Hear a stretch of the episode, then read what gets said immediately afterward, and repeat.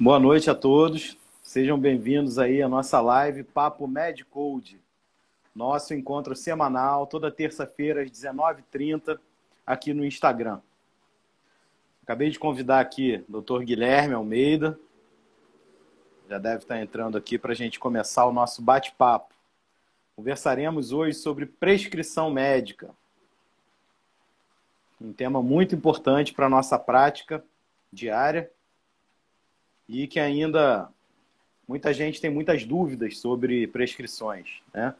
A gente teve aí como legado aí da pandemia da Covid-19 é, em alguns estados do Brasil a possibilidade de prescrição à distância, prescrição pelo WhatsApp. Então vocês vão conferir isso e muito mais aí com a gente no nosso Papo Medicode. Esperar só o doutor Guilherme aqui entrar na sala para a gente começar nosso papo.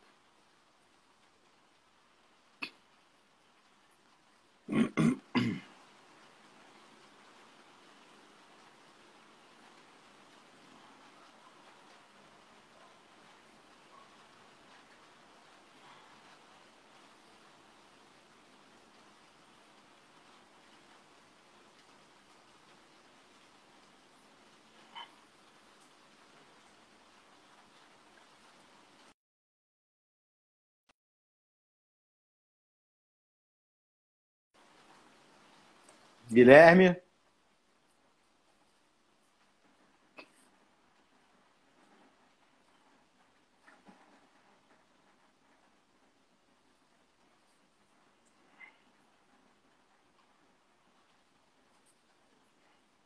Guilherme, vamos lá, meu amigo.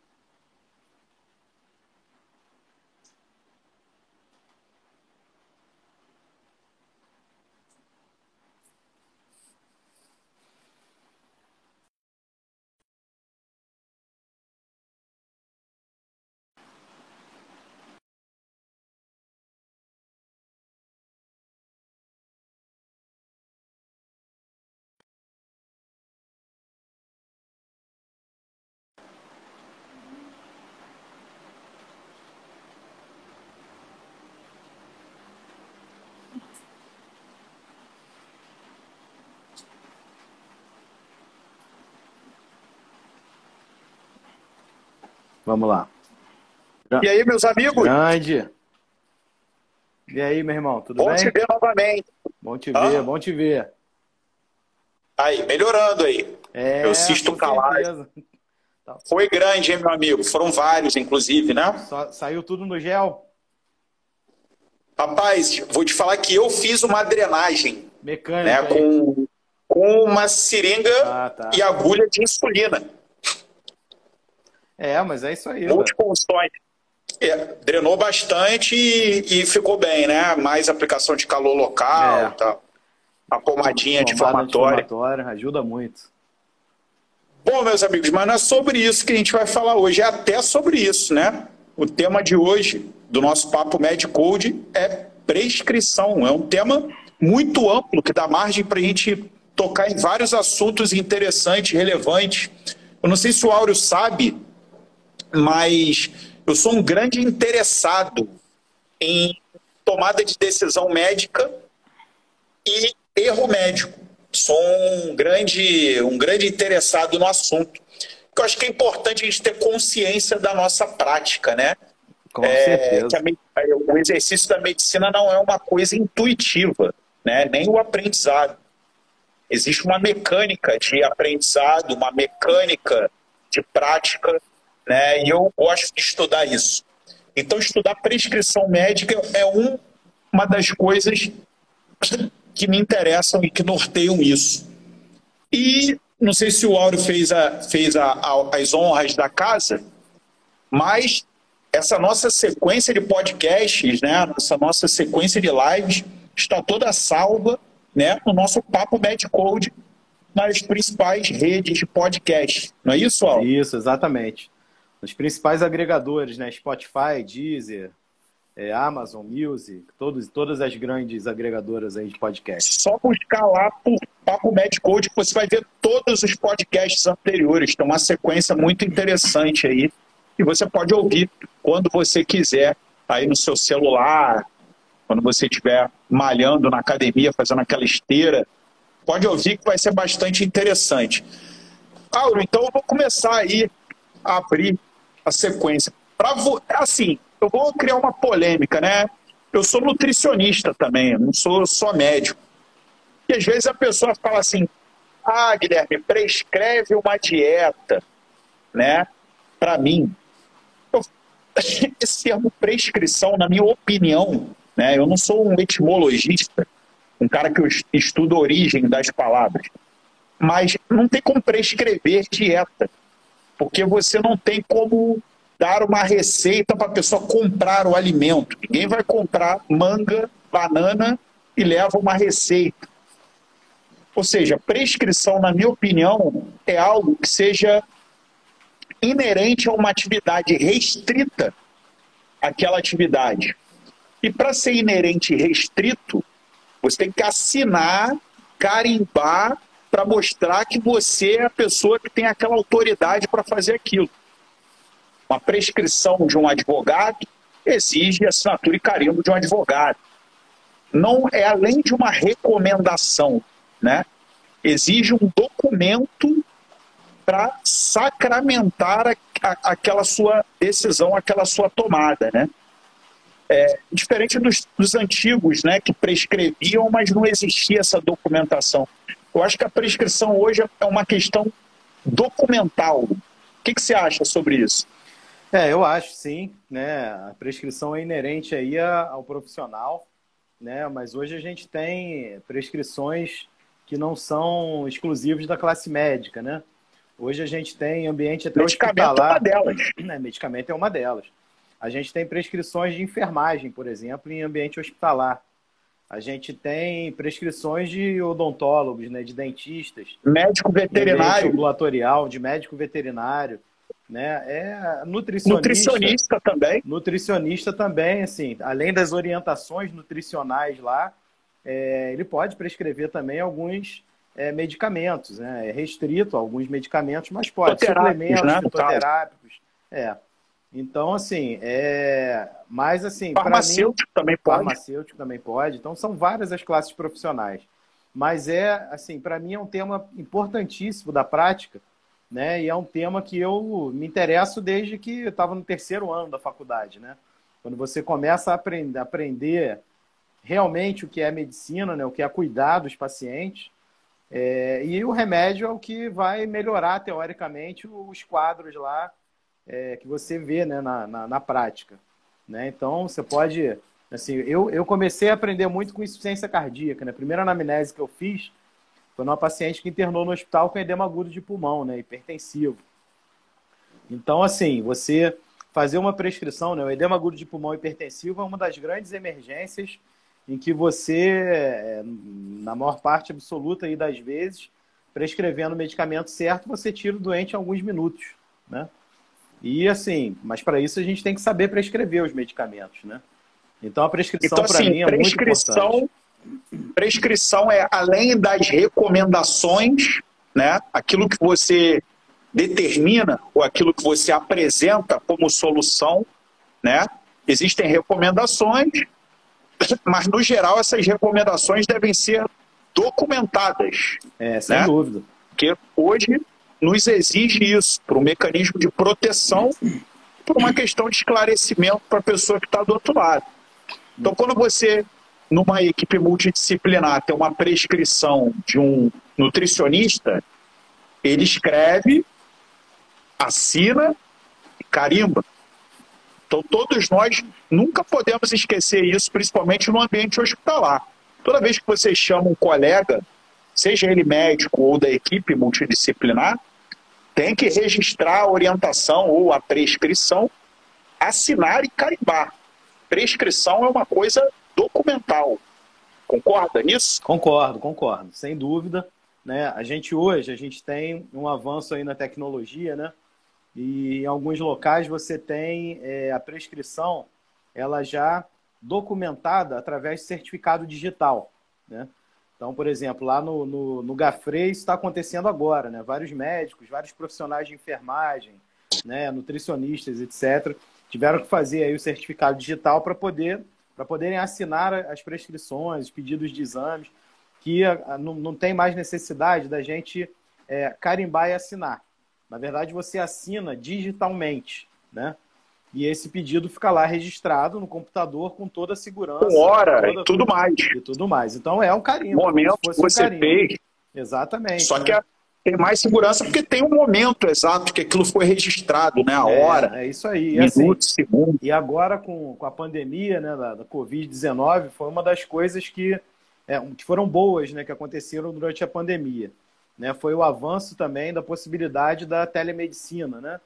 Então, uma delas é a solicitação de exame e receitas você poder mandar para o paciente pelo WhatsApp. Né? Isso é só. É, por exemplo, aqui no Rio de Janeiro. É.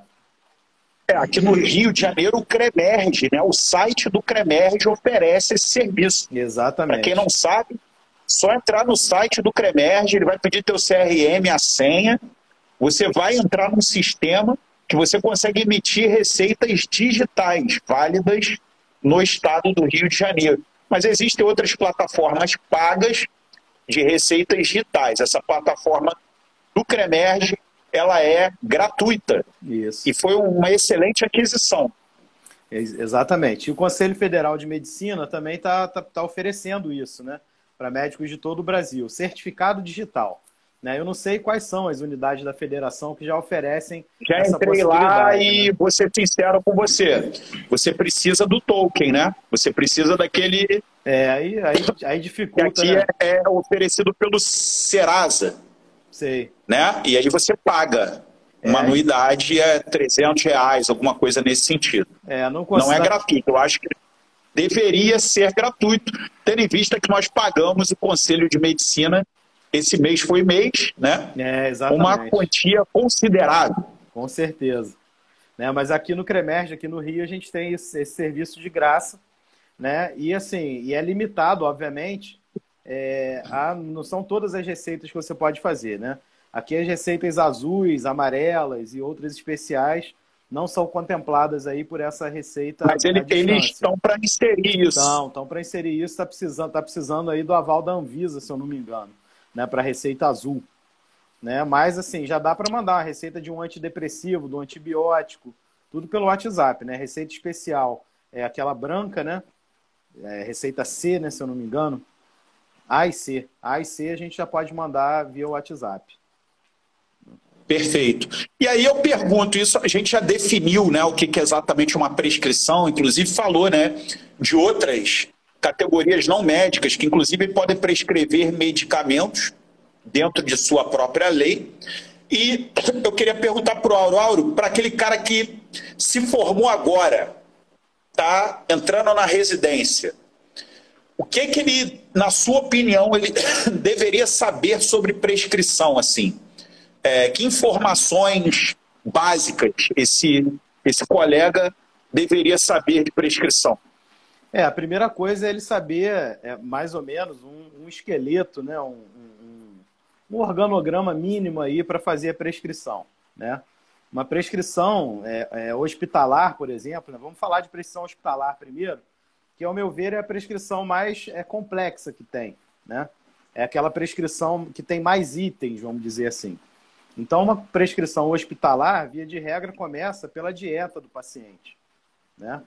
Então, Sim, para mim o que o recém-formado tem que saber, e isso deve ser é, treinado desde, os, desde o terceiro ano de medicina, é o você esqueleto, adentra né? a enfermaria, é o esqueleto, né? E aí você vem, tem os item itens. Um, item 1, um, exatamente. O item 2 a hidratação, como a gente já falou aí em, em Inclusive nos podcasts anteriores, podcasts né, anteriores. a gente começou seguindo essa ordem. Exatamente. Falamos sobre dieta, falamos sobre hidratação, item 2, Aí, após esse item 2, existe um consenso, né? Após esse item 2, começam as diversificações. Isso, né? exatamente. Né? Aí... Eu, por exemplo, gosto de, após o item 2, eu, Guilherme, de colocar os medicamentos de uso crônico, né? Que às vezes você preserva numa internação. Então, por exemplo, é, perdão, eu gosto de colocar os medicamentos específicos da internação. Ah, perdão. Sim, de uso agudo. Os né? medicamentos específicos da internação. Então, por exemplo, O paciente internou por uma pneumonia comunitária.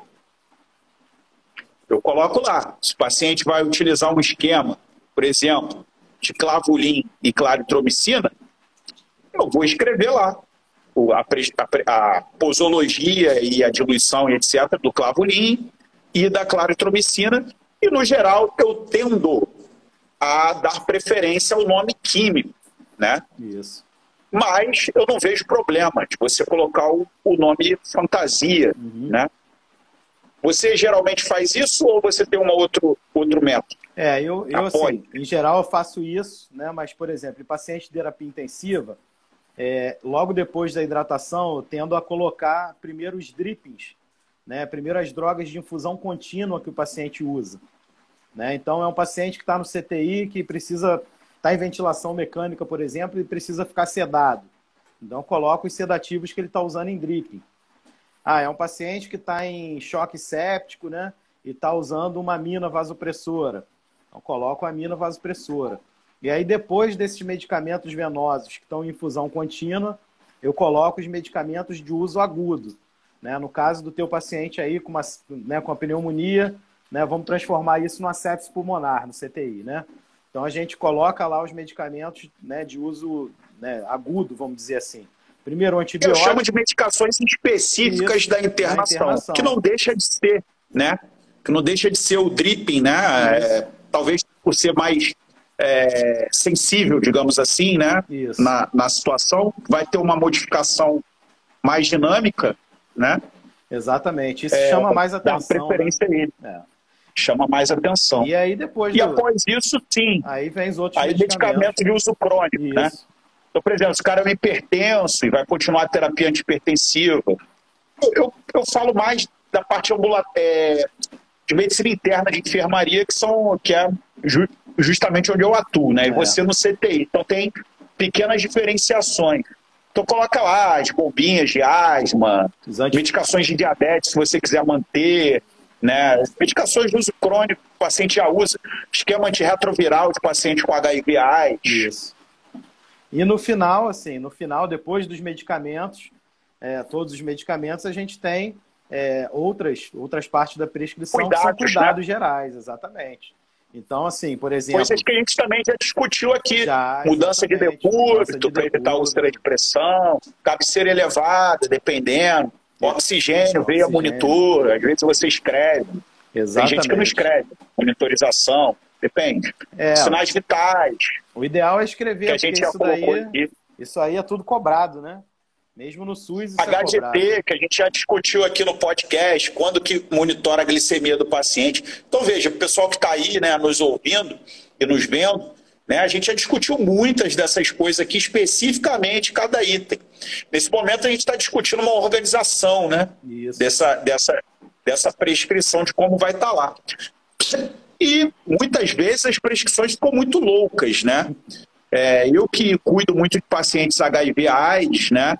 Às vezes você coloca lá quatro antibióticos, um antifúngico, outro antiviral, mais a terapia do HIV, vem CCH arrancando o cabelo para falar com você, né? E você se justifica, explica, olha só, esse cara tem quatro, cinco infecções diferentes que a gente não tem como juntar tudo numa antibiótico terapia. É isso aí. O cara tem tuberculose, citomegalovirose, neurotoxoplasmose e está com uma infecção urinária. O que, que você quer que eu faça? É, não tem né? jeito, né? Então, a prescrição também é uma ferramenta de comunicação, não é isso? É. Sem dúvida, é uma ferramenta muito importante, né? De comunicação entre várias é, especialidades, né? A gente, por exemplo, no CTI, a gente hoje tem a, tem a. separou um pouco, né? A gente tem a prescrição de enfermagem, porque os cuidados de enfermagem estão cada vez mais complexos, né? E são cada vez mais individualizados também. Então a gente e até porque elas fazem relatórios contínuos, né? fazem. né? Relatórios Aquele chamado últimas 24 horas, que a gente já discutiu aqui no outro podcast. Né? As últimas 24 horas da enfermagem. Né? Porque a enfermagem é o nosso monitor mais importante. É, sem Ela que está ali do lado do paciente. É o monitor cuidador. Sabe tudo. É isso mesmo. Exatamente. E assim, e outras coisas importantes na, na, nas prescrições é mais as ambulatoriais, né? é a gente, é, obviamente, faz, dar as orientações para o paciente. Em alguns casos, a gente tem que escrever, né? É, por exemplo, se você tem um paciente com que você acabou de atender numa emergência com uma gastroenterite, né? E que você está dando alta, o paciente tem condição de alta, mas ele vai para casa, vai ter que usar lá um medicamento, dois ou três medicamentos sintomáticos, né? E a orientação, por exemplo, de ingerir dois a três litros de líquidos por dia. Né? Isso é muito importante.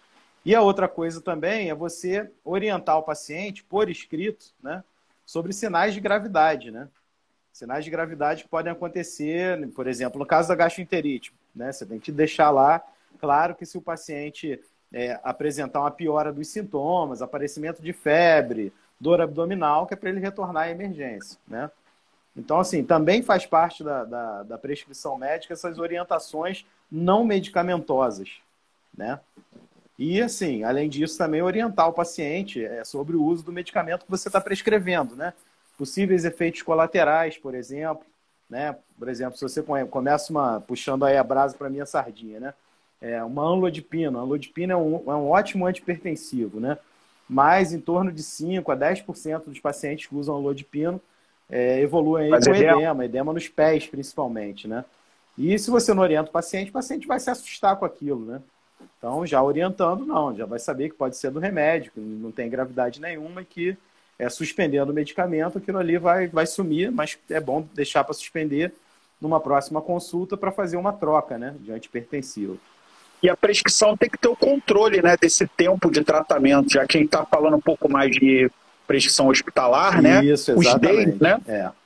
A gente Os tem... né? O isso. A gente tem. Quer falar um pouco disso? É, não, com certeza. Assim, antibiótico, por exemplo, é... eu, eu e o CTI, né? A gente tem, a equipe toda do CTI, né? Tem a... o hábito de colocar do lado da prescrição o dia que começou o medicamento. Né? Porque a gente colocar D1, o D2, dia, D3. Você não bota o D, não, você bota não bota a data. O D, bota a data. Né? E aí, assim, com aquela data, gente, assim, não tem erro para você saber em que dia tá. Né? Porque às vezes você atualiza, eu atualizo, mas um, um terceiro médico não atualiza o D. É, então, aí eu queria falar um pouco sobre vai. isso. O que, que acontece? Primeiro, o esquema de days ele tem que ter uma comunicação igual. Isso. Porque, por exemplo, vamos que você está prescrevendo um clavulim de 8 em 8 horas, tá? E vê. Aí o seu paciente internou às 5 horas da tarde. Aí ele fez o clavulim só a última dose do dia. No dia seguinte, ainda é D1. E aquele primeiro dia é D0, porque ele só vai virar o D quando ele completar três doses. Ok?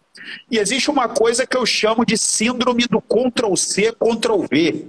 Isso é Já ouviu falar nessa síndrome? Com certeza. Já vivi na pele várias A síndrome, vezes. Você pode usar essa terminologia porque eu, eu não patenteei, então já está disseminada aí na medicina, mas fui eu que estabeleci essa nomenclatura. A síndrome do Ctrl-C, Ctrl-V é quando o cara chega no dia seguinte, na enfermaria, o residente, que o seja, copia toda a prescrição, só muda a data, quando muda a data, porque às vezes o síndrome do Ctrl-C, Ctrl-V pode ser gravíssima, que nem a data vira. É. Imprime a prescrição e só faz as modificações que ele julga necessário, né? E isso, às vezes, ele esquece de mudar o dedo antibiótico. O cara fica lá 300 dias com antibiótico.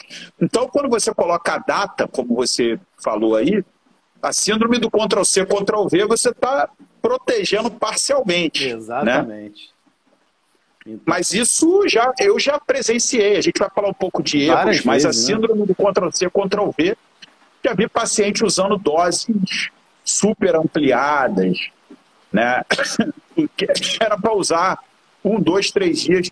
Pulsoterapia, às vezes o cara vai fazer três dias de pulsoterapia. O cara ficou cinco, seis dias fazendo pulsoterapia. É, verdade. Então, problemático isso, né? É. Síndrome do Ctrl-C, Ctrl-V um problema da modernidade. Quando a prescrição era toda manual, a gente reclamava que todo dia tinha que escrever toda a prescrição. Mas agora que o computador e a impressora dominaram, isso já tem muito tempo, né? Já, já tem tempo. Mas dominaram, apareceram esses problemas. É, assim, hoje... É, só para complementar, Áureo, é, antes de a gente até mudar o assunto, No nosso MedCode, no nosso aplicativo, tem um item lá de dúvidas sobre receitas médicas. Isso. Então tem lá informações gerais, dados que você tem que botar na receita, exemplos de receitas, o que é uma receita simples, uma receita de controle especial, uma azul, uma receita B, uma receita amarela, receita A, receita de retinoide, receita de talidomida, receita de antirretroviral, né? Tem dúvidas sobre se pode escrever atrás da receita, onde consegue o talonário, onde guarda, é, autoprescrição, posso prescrever medicamento para eu mesmo, para mim mesmo, é, entre outras dúvidas, né? Então é super interessante as pessoas, os nossos usuários do aplicativo MedCode, darem uma entrada lá em dúvidas sobre receitas. Tem muita coisa lá interessante, né? Isso, com certeza. Para saber até também é, os medicamentos, né? O que, que é receita azul, o que, que é branca, né? Antidepressivo, o que, que é? Quanto azul, é limite, branca. né? Por exemplo, limite. eu prescrevo hormônios, esteroides, às vezes, anabólicos, né, androgênicos, tem limite. Você tem que prescrever lá no máximo cinco ampolas por, é, por, receita. Aí, por receita. Isso às vezes a gente fica na dúvida, né? É. E tem lá. E como obter os, os talonários também, tem as informações lá também que tem coisa que não tem, que você não acha fácil, nem na internet, não. Né? Por exemplo, eu consegui a receita amarela, né? Que é uma receita que eu particularmente uso muito nos idosos que eu trato, né? Principalmente com psicoestimulante, né? Ritalina, né? Então, tem lá como se faz né, para obter esses talonários aí. Né? Então, tem. Tem essa parte lá que é interessantíssima no aplicativo. Vale a pena. Perfeito. Aí chegou o momento, né? Eu acho que é, é a parte mais quente aí, né? De falar de prescrição são erros, né? Eu trouxe alguns dados, né? Para passar para você. Eu queria que você comentasse ou falasse um pouco da tua experiência dentro do CTI, né? É, por, por exemplo, existem dados em relação a erros de prescrição, que é o seguinte: o erro de prescrição propriamente dita, que seria a seleção errada ou inadequada do medicamento. Né? Isso pode acontecer. Você vai tratar uma pneumonia comunitária e você prescreve ciprofloxacina para o seu paciente. É uma prescrição errada. Ciprofloxacina não tem boa ação contra Streptococcus pneumoniae.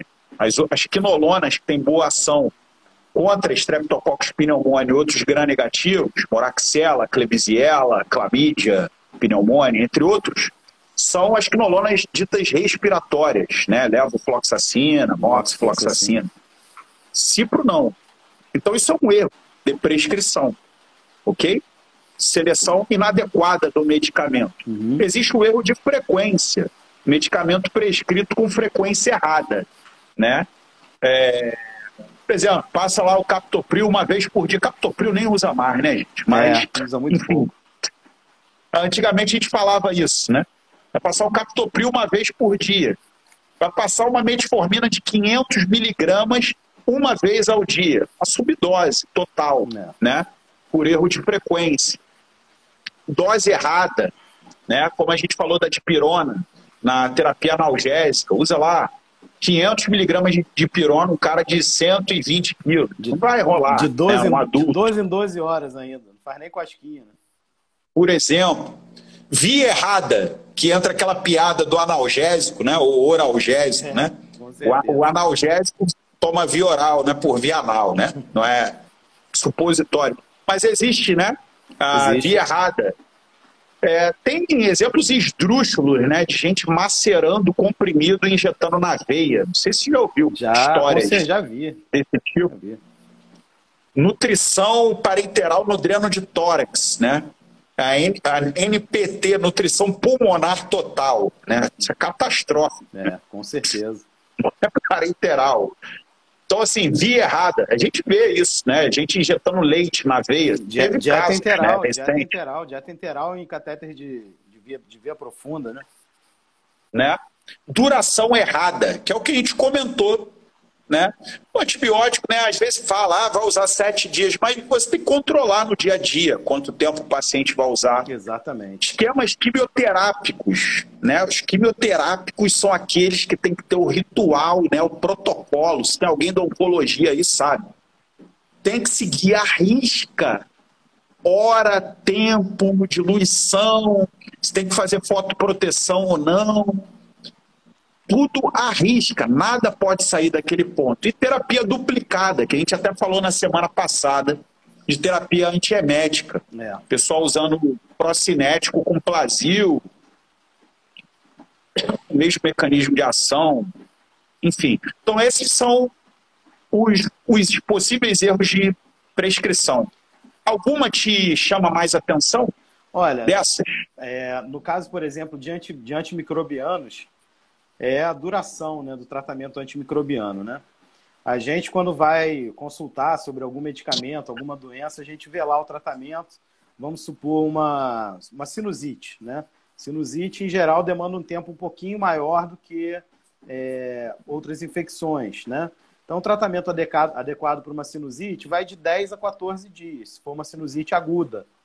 Uma sinusite crônica, 21 dias até, né, em alguns casos. Então, assim, é, a gente também, é, hoje, a gente sabe que a gente não tem que ficar restrito também ao tempo certinho, né?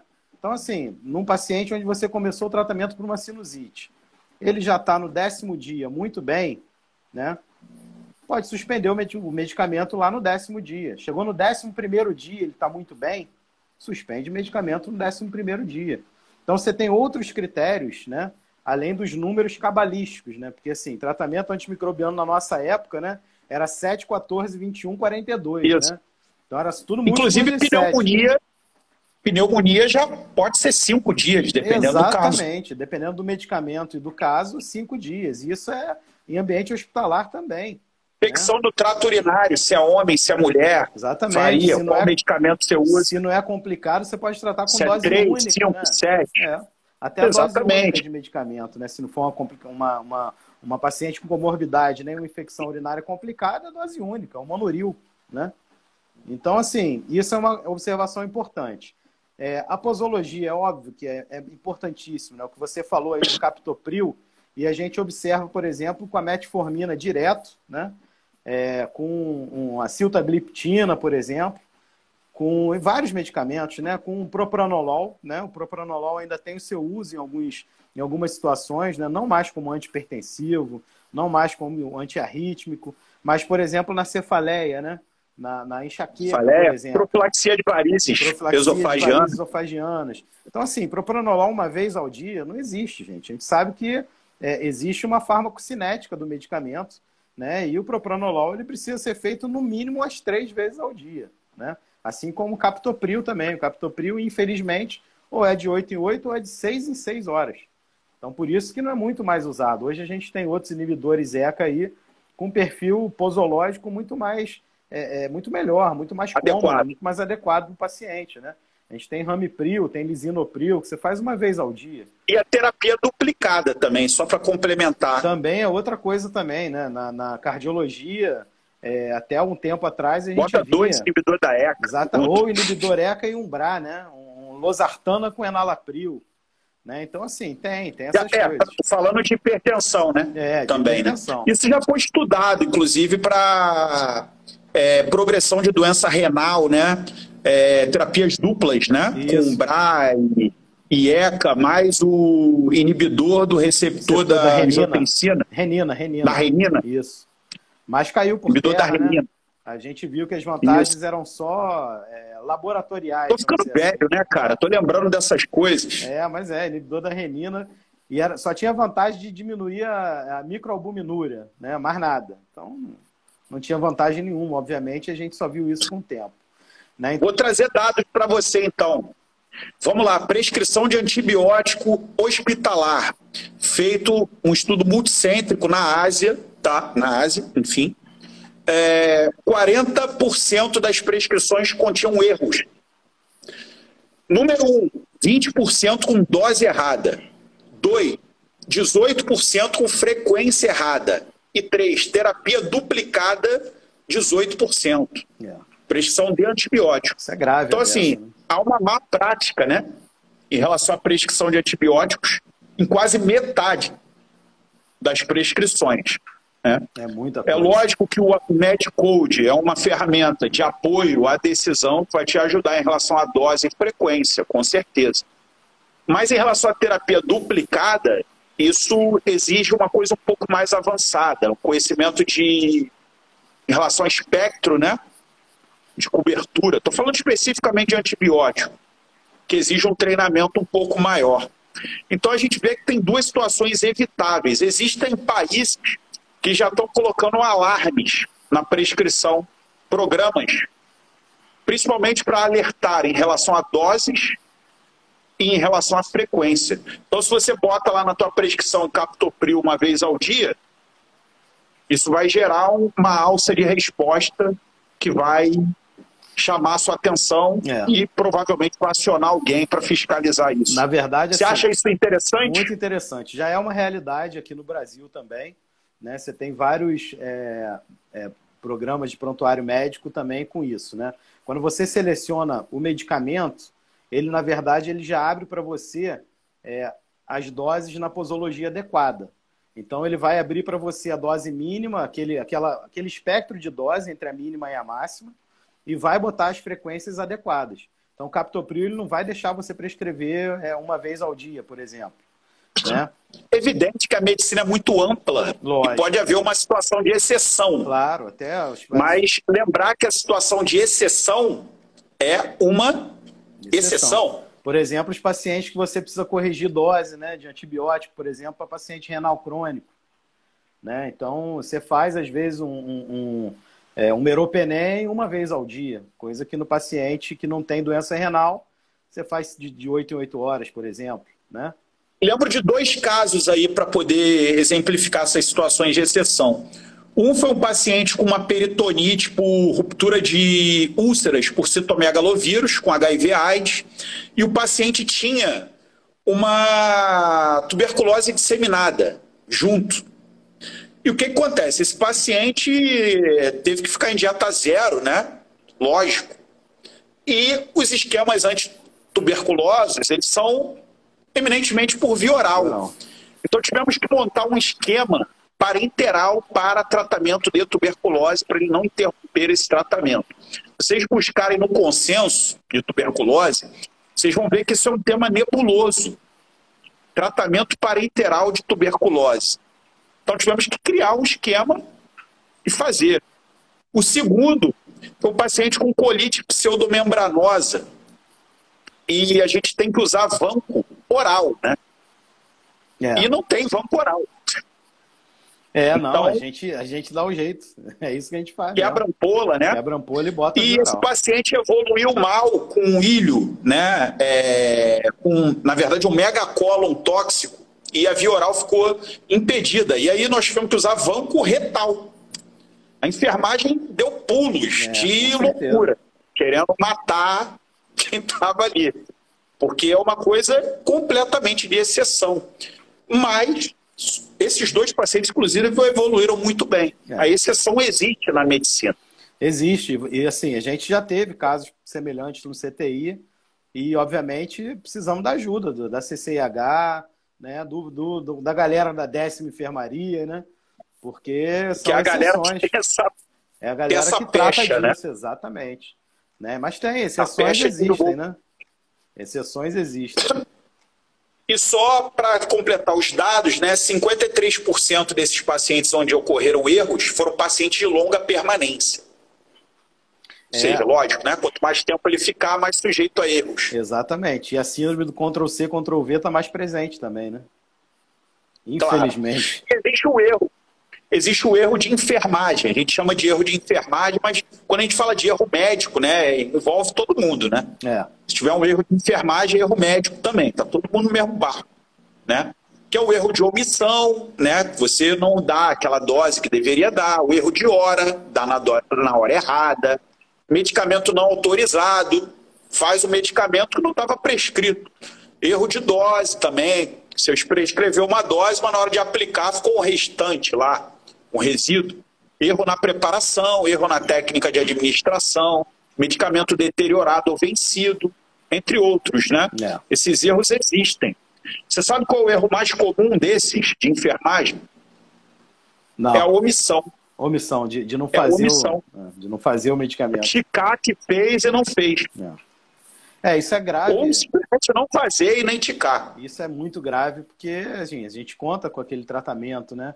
Então, antimicrobiano, por exemplo, antiparkinsoniano, enfim, um corticoide no paciente. Tem um estudo na Índia, cerebral.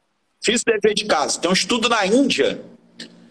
A Índia é um país muito semelhante ao nosso, apesar da gente ter um pouco de achar que nós somos muito melhores. Mas 40% dos erros de enfermagem, dois erros, foram erros de omissão. E em torno de 15% das prescrições tinham algum erro em relação à, à enfermagem. Né?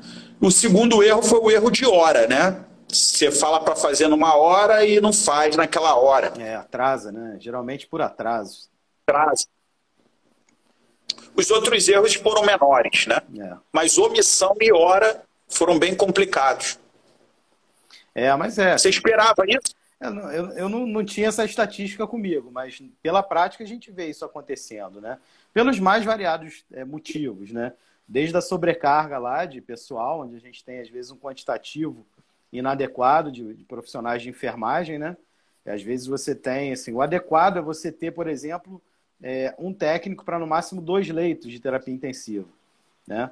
Mas, assim, às vezes você tem um técnico para cinco leitos. Então, como é que vai ser o, como, como, que a assistência vai ser é, é, de uma qualidade boa? Não tem como. Não tem como. Então, vou só passar o dado completo, né? Nesse estudo, erro de omissão 40%, erro de hora 18%, erro de dose 11%, medicamento não autorizado 5,6%, erro de preparação do medicamento 1,4%, muito menos frequente, e o erro de técnica de administração 1,4%. Apesar de ser 1,4%, imagina quantos medicamentos são administrados por dia. É, é muita coisa. É muita então, coisa. o que eu queria dizer para vocês é que, assim, aquele paciente que não está melhorando, ele pode não melhorar porque não ia melhorar, ou nossa culpa. É.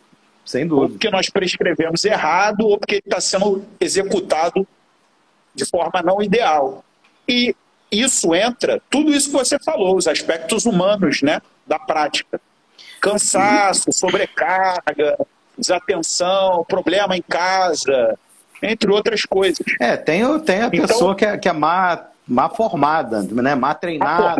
Má né? então, mal assim, treinada. Mal treinado. Então, é claro. Assim, então, eu acho que o computador está aí para ajudar. Exatamente. Não é para substituir. Não, para ajudar. Para ajudar. A gente tem hoje. Nessas situações. A gente tem hoje mecanismos de dupla checagem, com códigos de barra. Né? Uma coisa bem mais segura do que antigamente. Mas, assim, se você não tem ali na, na, na para checar o código de barra, se você não tem um profissional preparado, também vai, vai acontecer erro do mesmo jeito, né?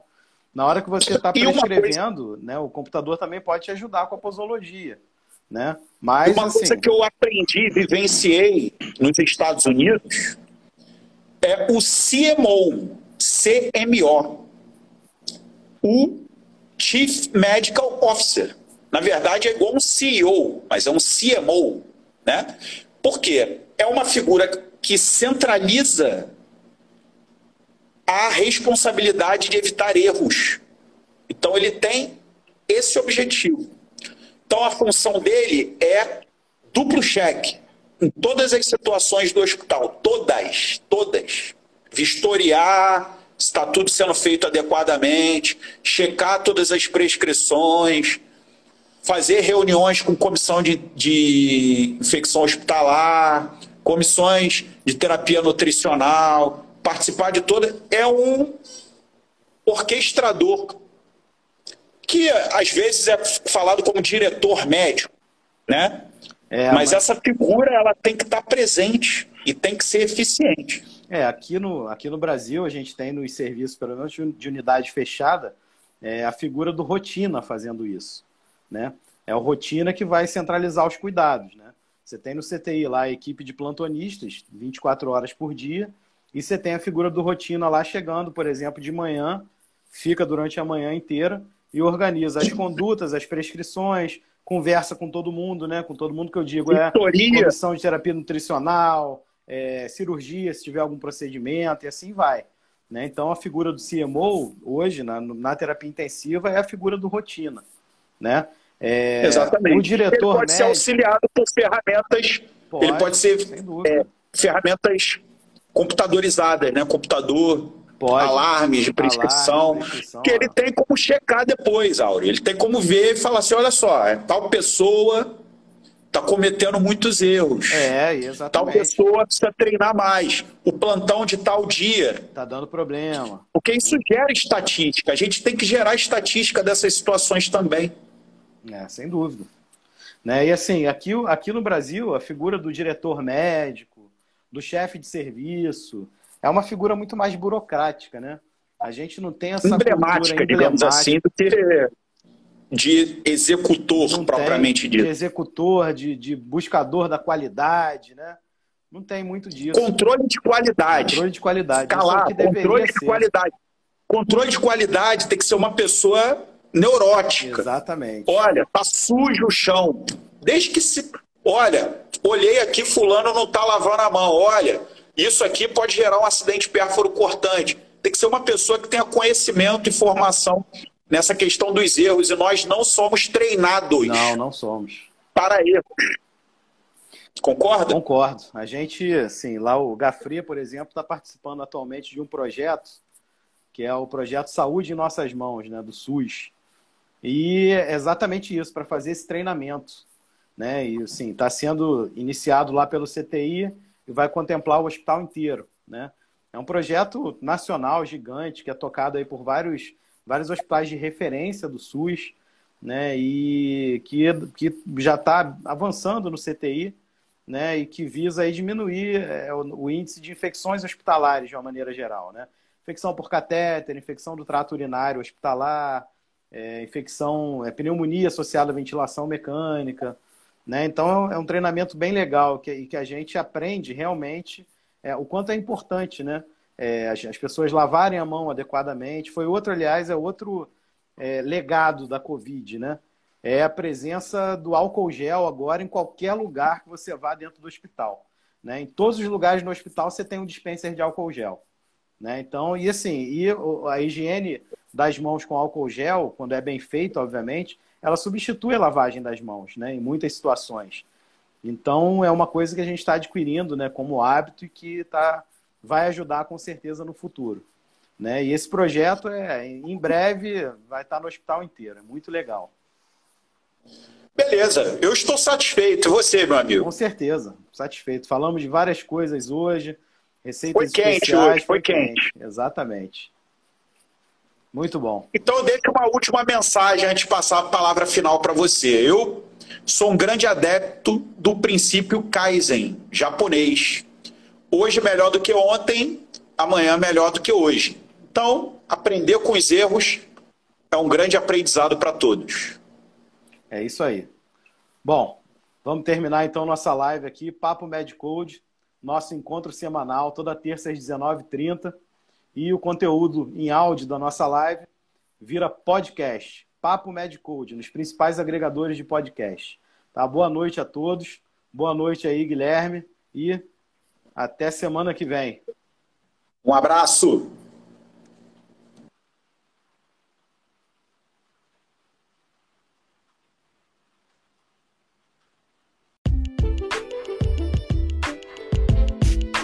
Papo Medicode este é o podcast Papo Medicode. Evidências científicas com enfoque prático e didático sobre vários temas médicos. Especialistas da linha de frente debatendo medicina com propriedade, sem enrolação. Medicina intensiva, emergência, medicina do esporte, residência médica e muito mais. Organizado e alimentado pelos doutores Guilherme Almeida e Áureo do Carmo Filho médicos e professores da Universidade Federal do Estado do Rio de Janeiro, ambos com ampla experiência na avaliação e acompanhamento de pacientes ambulatoriais e internados em enfermarias e unidades de terapia intensiva. Aprecie sem moderação.